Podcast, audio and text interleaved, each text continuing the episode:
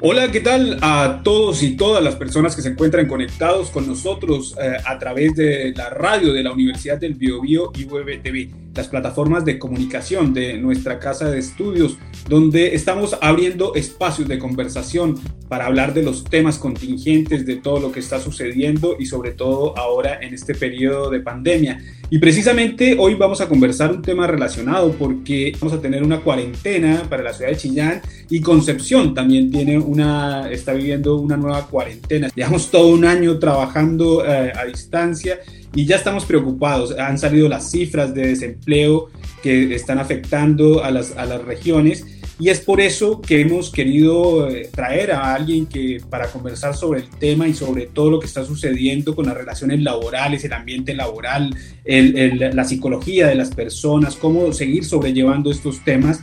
Y hemos invitado el día de hoy al académico de la Universidad del Biobío, Álvaro Acuña Ormazábal. Él es ingeniero de ejecución en la administración de empresas, es coach certificado, diplomado en psicología positiva, magíster en gerencia y gestión y tengo entendido que está cursando su doctorado. Álvaro, ¿cómo estás?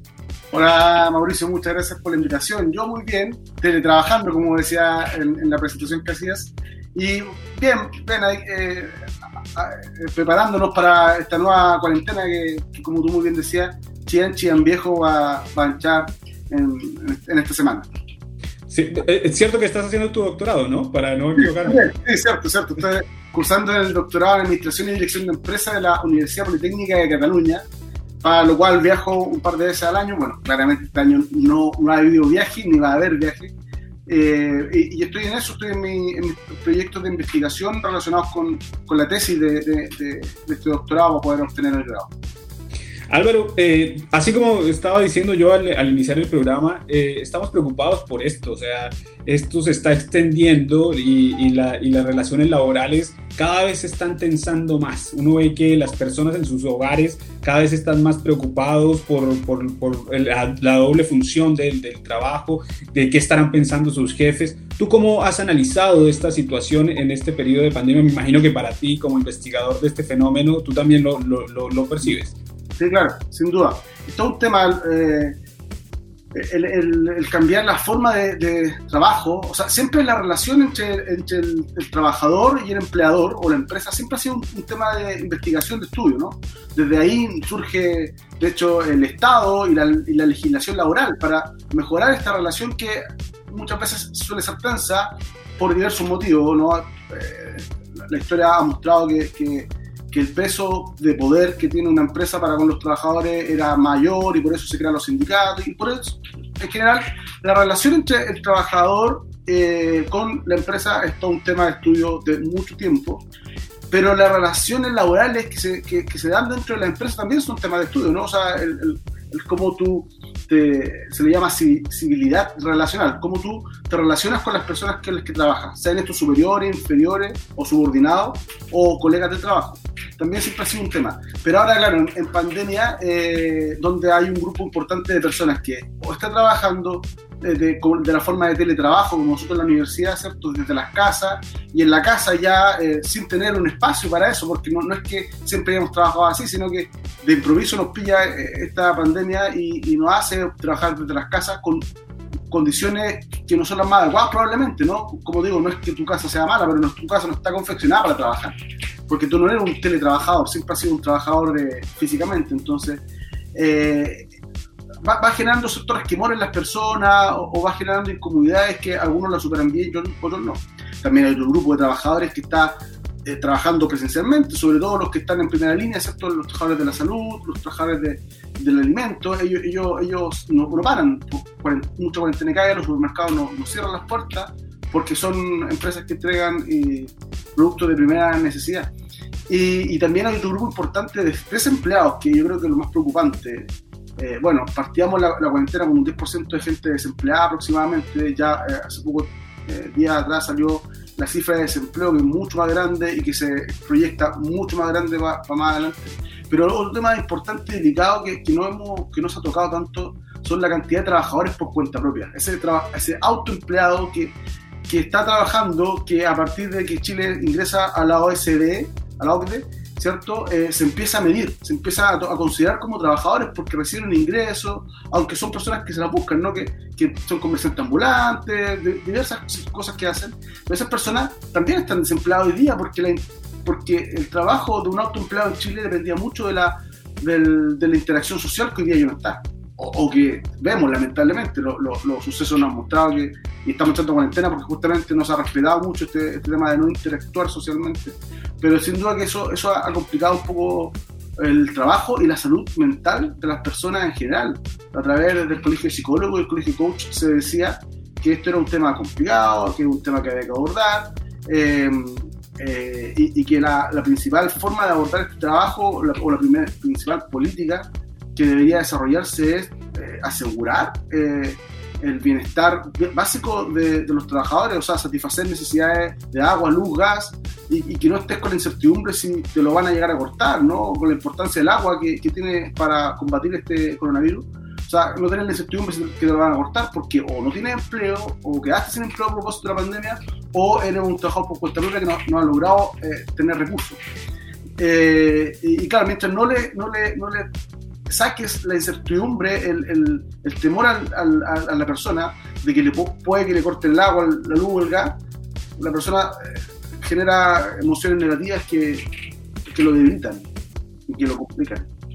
Álvaro, este, esta situación es, evidente que ha desordenado todo, ¿sí? o sea, desordenó absolutamente toda la, la estructura de, de, las empresas, de, de, de las organizaciones cómo poder motivar, cómo poder utilizar esa motivación eh, eh, laboral, ese pensamiento positivo en un minuto como este, donde ya no nos vemos, donde no nos encontramos, donde, como tú dices, hay tanta incertidumbre. ¿Es posible lograr nuevamente ese, esa reorganización, por así decirlo, pensando en que esto eh, se va a demorar un tiempo más largo? Claro, claro, como tú dices, lo principal que tenemos ya, o lo único seguro es la incertidumbre, ¿no?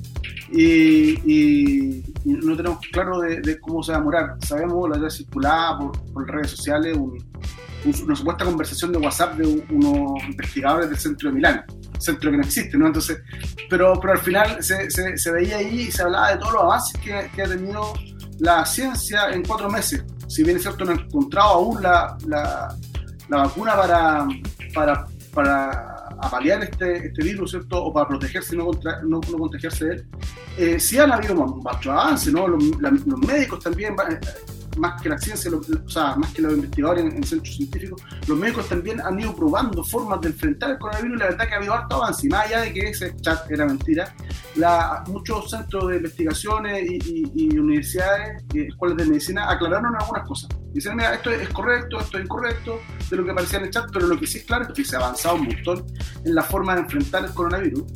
Pero todavía no tenemos, eh, ni en Chile ni en ninguna parte del mundo, una fecha de, salida. ¿no? Eh, como tú decías al principio del programa, ya estamos en agosto y, mi hija está, cuando partió todo esto, yo le expliqué que, que María Jesús, que, que nos vamos a tener que quedar la casa, que está el coronavirus, todo el tema. Entonces ella me pregunta, pero para mi, cumpleaños, ¿lo podré celebrar con mi amigo? Y seguro, no, me tu cumpleaños faltar, tú lo vas a celebrar con tus amigos el cumpleaños de ella el 10 de agosto. Yo supuse que el 10 de agosto iba a estar todo ok, pero como vemos, no está todo ok y no se pudo celebrar el cumpleaños como, como un niño lo espera. Pero, pero ahora la, pregunta que tú dices es muy correcta porque dice, pero ¿cómo logro remotivarme, reencantarme o, no, o no estresarme o no bajonearme con la vida? ¿no? Que, que, como tú dices, tenemos la incertidumbre que, que mata, que carcome. Y, y, la verdad es que no hay, no hay receta al respecto. Yo eh, el, lo, lo, que, lo, que sabemos son algunos datos de, de, algunas investigaciones que hemos hecho, pero y, algunas cosas que desde el movimiento científico de la psicología positiva también se habla, ¿no? El, el, poder, eh, el, poder desconcentrarte del foco que, que, es la pandemia y concentrarte en otro foco. Eso, eso que se llama como estrategia de regulación emocional, se llama el cambio tensional. O sea, la gente con la que yo he conversado, que, que ha estado con mucho miedo, con mucha angustia por, por, por temor a, que esto no para, temor a contagiarse, temor a morir por esto, ¿cierto?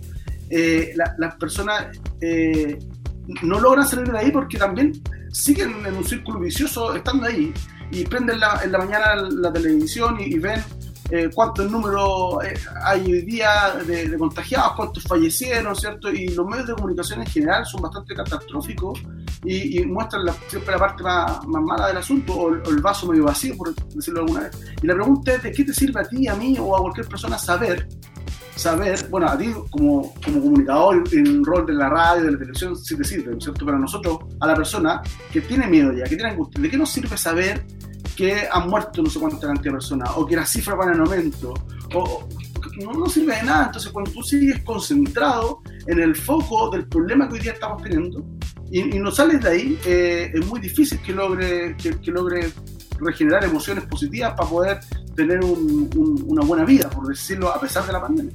La gente que, que, es optimista, eh, también eso hay varias investigaciones científicas, eh, la gente que es optimista son mucho más proclive a los cambios y sin duda que estamos viendo un cambio de vida, ¿no es cierto? Y, que no, y son, la gente que es optimista eh, se adapta más rápido y más fácil a los cambios y así vemos hoy día gente que está teletrabajando o que está trabajando a distancia, pero también un, poco en el, lugar de trabajo, adaptados completamente, ¿no? Y, tomando las medidas, y no preocupándose tanto del coronavirus, y sí ocupándose de lo que hay que ocuparse, usar mascarilla, lavarse la mano, todas las medidas de resguardo. Ahora, el optimismo o el pesimismo, ¿de dónde viene? Hay, muchas investigaciones que hablan de lo genético que, tenemos como optimismo y pesimismo, pero también hay otras investigaciones a partir del movimiento científico de psicología positiva que hablan de que el optimismo y el pesimismo vienen de las propias explicaciones que nosotros le damos a la, vida. O sea, cuando, cuando aparece un evento, ¿cierto? Nuestro cerebro, según la neurociencia, se demora tres segundos en generar una emoción. O sea, pues en la mañana despierto y suena la alarma y a los tres segundos ya tengo una emoción porque suena la alarma, rabia, ¿Y por qué tengo rabia? Puta, que levantarse a trabajar o no sé, quiero seguir durmiendo. Ya, pero ¿qué generó esa rabia? Eso es lo que dice la psicología positiva. ¿Qué generó esa rabia? Que no dormiste mucho, o que no dormiste bien, o que no descansaste. ¿Y por qué no descansaste? Porque te quedaste hasta las 5 de la mañana viendo la última serie de Netflix. Entonces, claro, tienes rabia contigo mismo, y te levantas enojado, y, vas desarrollando emociones negativas.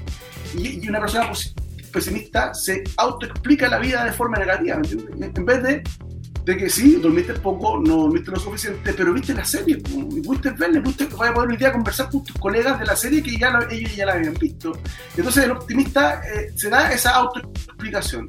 Ahora, como, como te decía, hay mucha investigación científica que habla que esto es genético, en un porcentaje importante, pero también hay investigación científica, hay algo científico bastante interesante que hablan de que esto uno lo puede cambiar y que se llama reestructuración cognitiva, ¿no? O sea, reestructurar la forma de pensar que tenemos, darnos cuenta de esto, de que estamos pensando de forma negativa o, de forma pesimista y de darle una vuelta.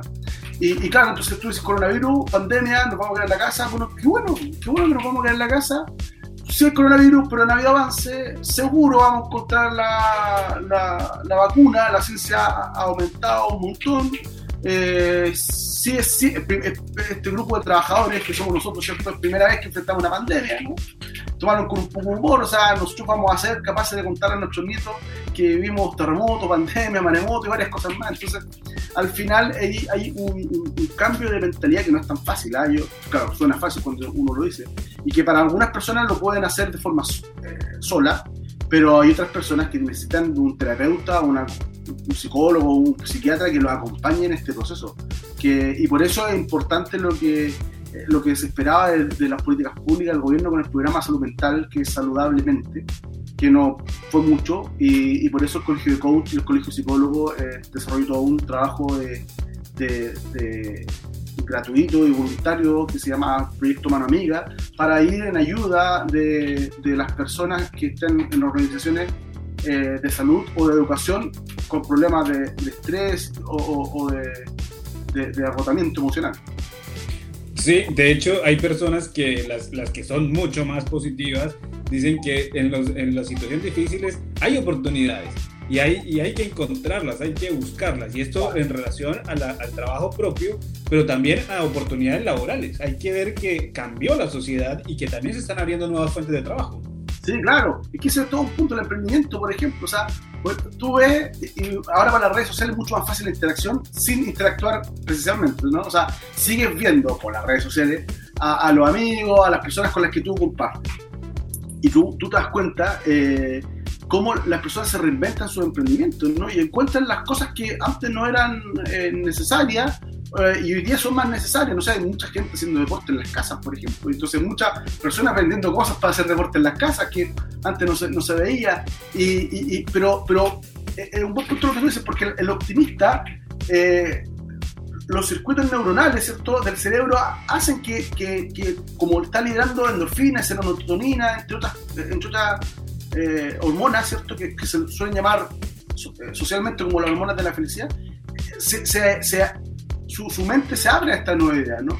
En cambio, el pesimista se cierra sus circuitos neuronales se cierran, porque no está liberando ni endorfina, ni serotonina, ni dopamina, ni ninguna de estas hormonas llamadas de la felicidad. Entonces, entonces eh, eh, su mirada es más lineal, es como un, caballito, ¿no? Que, que va con, con, estas cosas que se le ponen a los ojos, a los lados, para que mire hacia adelante, ¿no? Entonces no, no ves, no, no logra visualizar eh, la oportunidad, no logra visualizar lo bueno que puede tener las cosas malas. O sea, todos los eventos que tengamos en la vida son calificados como positivos como negativos según la valencia ¿no? que, que uno le da.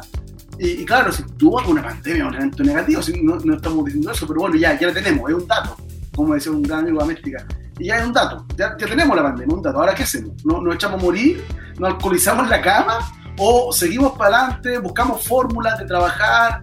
Y, así eh, lo, hemos desarrollado bastantes personas y bastantes, como, como, tú muy bien dices, Mauricio, bastantes personas también han seguido emprendimientos y, y han buscado formas nuevas de, de, de trabajo. Y hay otros que que han reforzado este tema del teletrabajo, que ya lo estaban poniendo con él y que de repente, no sé, por los chistes que salen, este, este, esta reunión era para un mail, o sea, como que Entonces hoy día, hoy día la gente de Santiago, yo, yo he tenido conversaciones con la gente de Santiago y dice, oye, nunca más voy, trabajo en Providencia, nunca más voy a una reunión en las Condes, ¿para qué? Bueno, tema del trayecto en Santiago, sobre todo los tacos, o sea, que, pierdes dos horas del día para ir a una reunión de media hora en las Condes.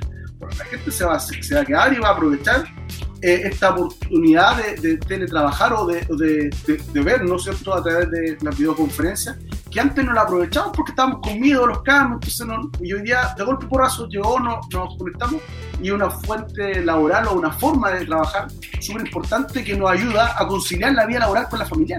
Porque siempre hablamos, eh, o el principal motivo en Chile de por qué la gente considera que no logra conciliar la vida laboral con la vida familiar, es porque no tiene tiempo y claro, eh, es una ciudad más chica, pero en ciudades como Santiago o Concepción, donde la gente sale muy temprano a trabajar y llega muy tarde y no va a, no va a la casa al almuerzo, llegáis la noche cansado y a qué hora, ¿no? Entonces, en cambio, ahora, si, si tú puedes eh, mezclar estas dos formas de trabajo, la presencial con la, con, la, con la videoconferencia, tú vas a tener más tiempo y ese tiempo que ahorras lo vas a poder ocupar en otras cosas que no sea el trabajo, que, que puede ser la familia, ¿cierto? hay otro, hay otro tema que, que quiero que analicemos y es que eh, tú cómo ves la, la, evolución y la transformación de las personas que están a cargo de, de, las instituciones y de las empresas, si han empezado una transformación hacia darse cuenta que hay que cambiar el estilo de trabajo. Esto no es un indirectazo para mis jefaturas ni para nadie, pero es que ahora se acostumbra a que no hay horario. Llegan, llegan mails a las 10 de la noche, llaman a las... Porque pareciera que uno no está trabajando, como está en la casa, ¿sí? y, eso, y eso se escucha mucho. Bueno, claro. Entonces... Esa creencia, imagínate que la dicen las autoridades, pues, ¿no? O sea, tú ves al ministro de Educación que hace poco tiempo habló de los profesores que están full trabajo. Yo he estado trabajando con mi investigación mucho con los colegios, a propósito, con el colegio coach, también estuvimos trabajando con la escuela rural de Paine, con una escuela eh, de, de, otro sector de por allá por el norte, eh, todo con videollamadas, ¿cierto? Y estuvimos trabajando en apoyarlos porque estaban súper agotados emocionalmente y súper agotados eh, físicamente también. O sea, de un día para otro, un profesor, 50 años, matemáticas, tuvo que aprender a, enseñarle matemáticas a los niños con, frente a la pizarra. O sea, más encima de los niños no prenden la cámara porque además que no la prenden no porque se han empezado, sino la prenden porque también consume mucho eh, el prender una cámara. Entonces, consume datos, entonces no quieres eh, entonces, el, eh, lo, que tú planteas es, muy, es, muy cierto. O sea, como tú muy bien dices también, ya no hay horarios, que están, como, o sea, de repente, yo, yo he estado con, con, trabajadores que dicen, que están con mi hijo en la casa y mi hijo revoltoso, compadre, entonces yo no puedo trabajar, no tengo espacio como para cerrar la puerta un llave por, por dentro y, y, trabajar. Y, tiene que trabajar en la noche, ¿no? Y cuando el niño a las 3 de la noche se queda dormido, esa persona puede trabajar y empieza a mandar mail como loco. Dice, total, no es, que, no invadiendo al otro, ¿no? Pero yo estoy mandando el mail porque esto lo puedo. El otro lo verá mañana en su hora de trabajo.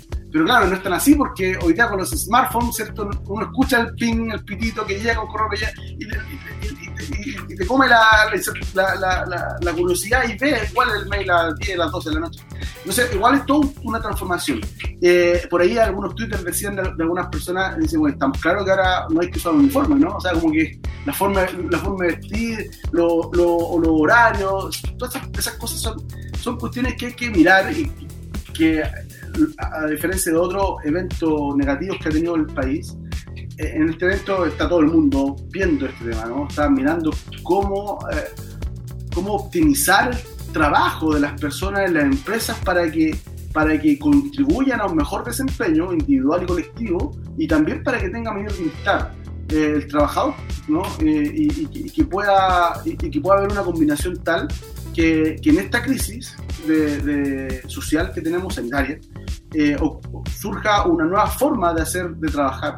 Y, y en ese contexto, las personas, hay mucha investigación que habla de lo importante que, o de, la, de, cuando el grupo de trabajadores percibe que hay prácticas que la empresa pone, eh, desarrolla para su bienestar, ¿no? Y para su mejor productividad o para su mejor desempeño. Cuando el trabajador solamente las percibe, ya genera en él un estado emocional de bienestar.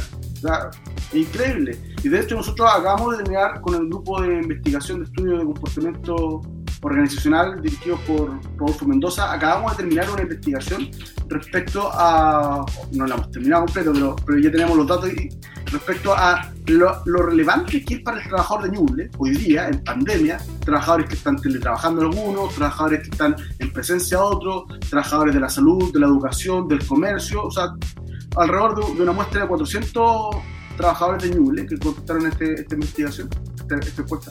Y, y en general, hay una relación eh, positiva eh, entre la percepción de que hay prácticas, de que la empresa ha puesto prácticas o, mecanismos o, ha, ha, hecho algo para, para facilitar el trabajo de este año en pandemia. O sea, a la gente no le es indiferente que el, líder, el dueño de la empresa, el gerente, llegue al trabajo y diga, ah, bueno, estamos todos en pandemia, estamos todos iguales, yo también, soy gerente, todo el tema, pero da lo mismo porque yo también estoy sufriendo la cuarentena igual que ustedes, yo también estoy sufriendo la pandemia. Eh, así que trabajemos, pues y vamos viendo cómo estamos. A la gente no es indiferente ese tipo que, que, lo hace mal, al otro tipo, donde la gente lo vemos o, o, o, tipa, hombre, mujer, cierto jefe, que, que sí eh, reconoce que estamos en una crisis, ¿cierto? Que reconoce su, su rol como líder dentro de la organización y que, y que y, y, nos hacen los locos y que desarrollen algo, algo, no sé, por ejemplo, un colegio, en un colegio de, de Chillán, la, la sostenedora le subió el sueldo a todos sus trabajadores 10 mil pesos. Yo digo, 10 mil pesos sueldo no es una gran cosa. Pero con 10 mil pesos paga el internet, ¿no? Y, cambio otros colegios, ¿qué es lo que han hecho? Bueno, ah, supone que su profesor tiene internet, como, como que es verdad, ¿no? En casa tenemos, casi todo el mundo tiene internet, y, y cable y cosas así. Pero, pero acá este colegio dijo, no, yo también, pero están gastando más internet que si no lo hicieran, porque yo estoy pidiéndole que trabajen con internet. Entonces, esa generación de condiciones de trabajo distintas, esa, esa, ese, esa conciencia de, la empresa de que el trabajador hay que ver cómo hacemos para que trabaje bien a pesar de esta pandemia y, y no hacemos cargo desde la empresa hacia el, hacia el trabajador, ¿cierto? Eh, tomando en consideración todo lo que el trabajador diga, eso repercute positivamente en el estado de bienestar y en el involucramiento del trabajador con el trabajo. Es increíble porque hay un término en inglés que no, no tiene traducción literal porque en realidad es complejo, se llama engagement, que podría ser como involucramiento, como compromiso del trabajador con la empresa, pero la, la, la ciencia no lo quería traducir porque es como un término que habla del vigor, de la dedicación y la absorción del trabajador con el trabajo. Entonces nosotros en esta investigación preguntábamos si las, las prácticas de gestión que ha tenido la empresa, que usted ha percibido, tienen relación con su vigor en el trabajo, su dedicación y su absorción, y encontramos que hay una relación positiva fuerte.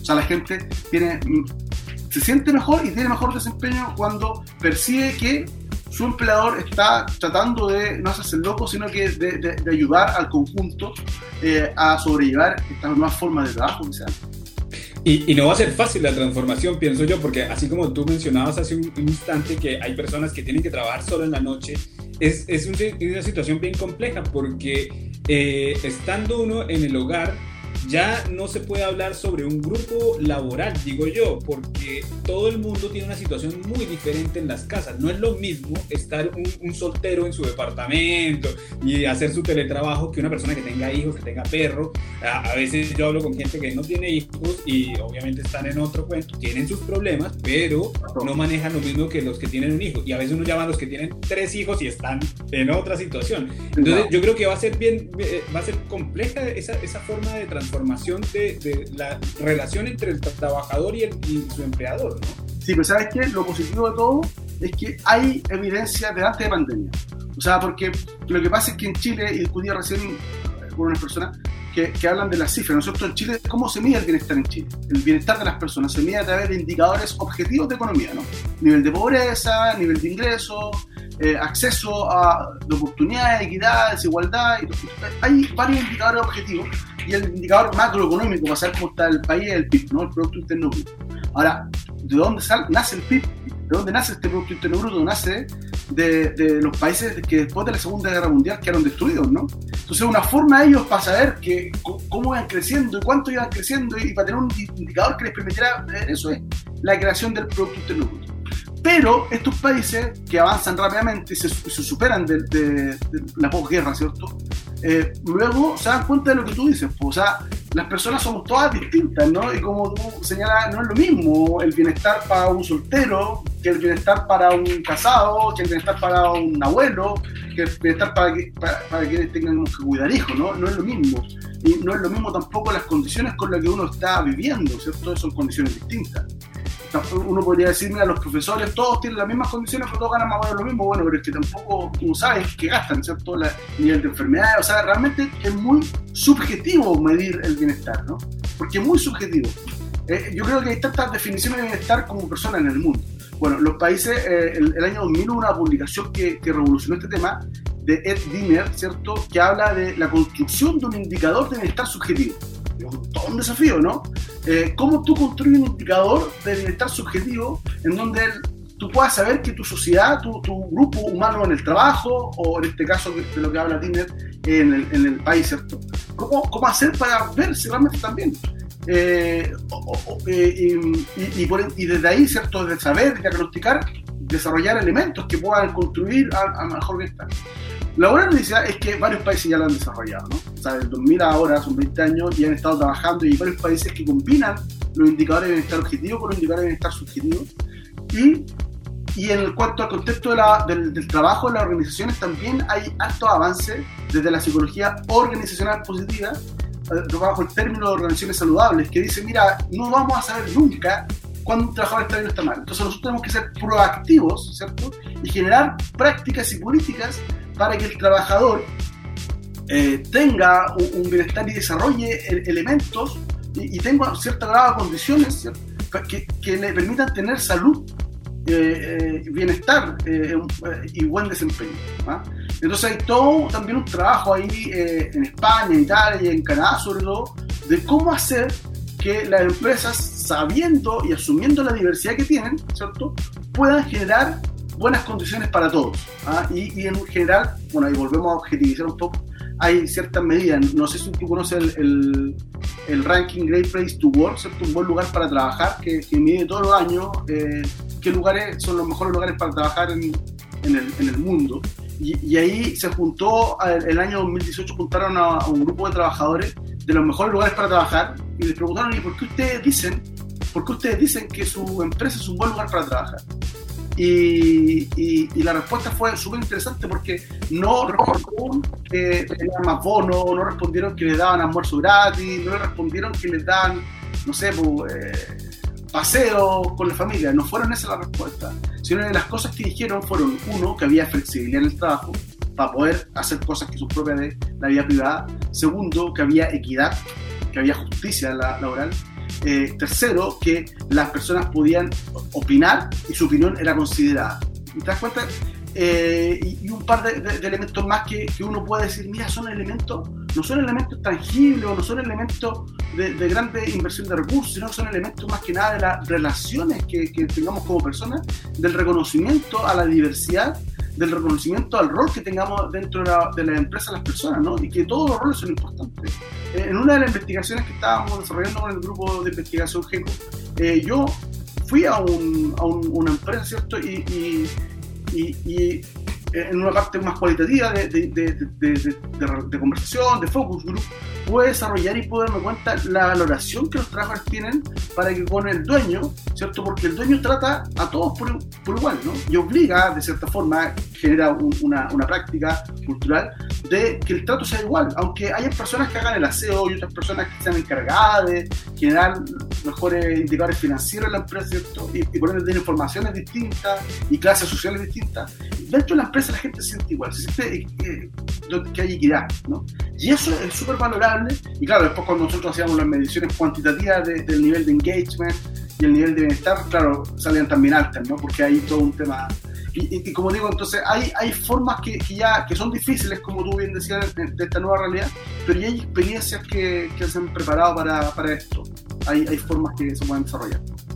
Álvaro, ya para finalizar me gustaría que nos dieras algunas recomendaciones, sobre todo pensando en el, en el famoso eh, síndrome de burnout, ¿sí? que es que uno que se quema ¿sí? y que haya una relación tóxica con el empleador y bueno, y que llega a un punto donde ya no quiere nada más. No estoy diciendo que me esté a punto de pasar, pero puede ser. Pero puede ser, todo puede, ser. Pero que nos dieras algunas recomendaciones, cómo, cómo mejorar esas relaciones con los jefes, con las jefaturas, cómo los jefes pueden empezar a, a mejorar sus relaciones con los trabajadores, porque no hay nada que hacer. O sea, esta nueva anuncio de pandemia nos fue un golpe anímico, ¿sí? Como pensábamos que ya íbamos a salir y sentir nuevamente que volvemos a empezar, eso nos golpeó a todos. Sí, son, son golpes emocionales, como, como te decía al principio, nosotros tenemos un evento, seguro ayer, yo no estaba viendo la tele cuando el ministro de Salud dijo que Chillán estaba en, cuarentena de nuevo, pero me llegó al WhatsApp un, un grupo, ¿no? Y lo veo y claro, el tío dice, y todo lo planificado, que tú ya estabas como, como que ya no estábamos acostumbrando a esta nueva vida, estábamos en fase 2, fase 3, saliendo del tema y yo, ah, un golpe fuerte al suelo. Y lo primero, como personas, es que nosotros tenemos que reconocer las emociones que tenemos. O sea, no tratar de hacernos como los fuertes, lo, lo que no nos sucede nada, no nos pasa nada. Sí, tenemos miedo, tenemos rabia, tenemos lata, estamos cansados de estar así, ¿no? Estamos cansados, queremos la, queremos la vida nueva, o sea, la, la, vida antigua que teníamos, la queremos y reconocer eso bien, porque es parte de ser, ser humano. Y desde ahí, como empezar a reconstruirte, eh, sobre todo, Mauricio, yo, yo creo que la, una, una de las claves, que no es tan fácil, como te decía, pero, pero que sin duda genera más, eh, no rápida, sino que genera un, un, estado de bienestar a lo lejos, es la reestructuración cognitiva, o sea, el dar de, de cambiar el, el, la forma de pensar, de explicarte las cosas de forma negativa y buscar las, las cosas positivas de todo, ¿no? O sea, las cosas, por ejemplo, cuarentena de nuevo, que lata, no va a poder salir, solamente para comprar en la farmacia. Ya, pero ya eso es lo malo, ¿qué es lo que es lo bueno? Empezar a pensar y tratar de enumerar lo bueno. Bueno, vuelvo a estar con mi gente porque yo no salía a trabajar, estoy teletrabajando, pero sí mi esposa tenía que salir y mi hija de repente tenía que quedarse con, con en la casa de la abuela porque eh, yo tenía que hacer clase y me interrumpía. Entonces ahora lo bueno es que, bueno, vamos a estar los tres en casa, ¿viste? Entonces tú vas buscando cosas buenas y vas tratando de darle una explicación. Ahora eso es complejo porque las personas eh, en Chile además, sobre todo, tienden a ser catastróficas. Eh, entonces, algo para hacer eso por mientras es cambiar la atención. O sea, deja de ver televisión, deja de ver la noticia, eh, si tú estás con mucho miedo, ¿no? O estás muy, muy angustiado, o el golpe que te dieron te, te, llevó muy abajo. Y además de eso, hace cosas para liberar endorfina, para liberar serotonina, para, para liberar esta hormona de la felicidad, como el deporte. Entonces, algunos van a decir ahí en, la radio y en canal, Álvaro está gordito y está diciendo que haga deporte. No, pero por eso, si no, no hagas deporte para adelgazar o para un tema estético, haz deporte para liberar endorfinas, ¿no? Yo siempre hago deporte, claro, no, no se me nota, pero porque trato de, de no pasar a obeso, siempre me mantengo sobrepeso. Pero, pero y tú dices, no, es que no, sé hacer deporte, no tengo herramientas para hacer deporte. Oye, YouTube está lleno de personas que están mostrando cómo hacer deporte en casa sin ningún elemento, solamente con el peso corporal eh, hay formas de hacer deporte. Y quizás esta es la oportunidad de partir. A lo mejor nunca has hecho deporte, esta es la oportunidad de, iniciar eso. Lee el libro que siempre quisiste leer y que no, que no, que no tuviste tiempo para hacerlo. Empieza a leer, quizás una buena una forma. Ve películas, eh, medita. La meditación ha, ha, tenido hasta, todavía no, no dan hallazgos científicos, pero ha habido harto descubrimiento de, que las personas cuando logran desconectar este, este cerebro, por así decirlo, de que están pensando en el futuro y lamentando sobre el pasado, estamos siempre como en esa, ¿no? Y sin disfrutar el presente. Cuando la persona logra cerrar los ojos con una música, con un ambiente distinto, y se logra concentrar en uno mismo y dejar de pensar, por así decirlo, eh, también libera unas hormonas que le permiten estar en, una condición de bienestar mayor que, te permite como persona enfrentar la situación de una forma distinta y, enfrentar las adversidades también de una forma distinta.